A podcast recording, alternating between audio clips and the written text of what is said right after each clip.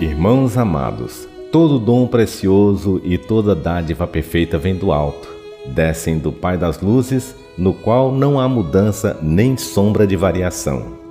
De livre vontade, ele nos gerou pela palavra da verdade, a fim de sermos como que as primícias de suas criaturas. Recebei com humildade a palavra que em vós foi implantada e que é capaz de salvar as vossas almas. Todavia, Sede praticantes da palavra e não meros ouvintes, enganando-vos a vós mesmos. Com efeito, a religião pura e sem mancha diante de Deus Pai é esta: assistir os órfãos e as viúvas em suas tribulações e não se deixar contaminar pelo mundo. Palavra do Senhor.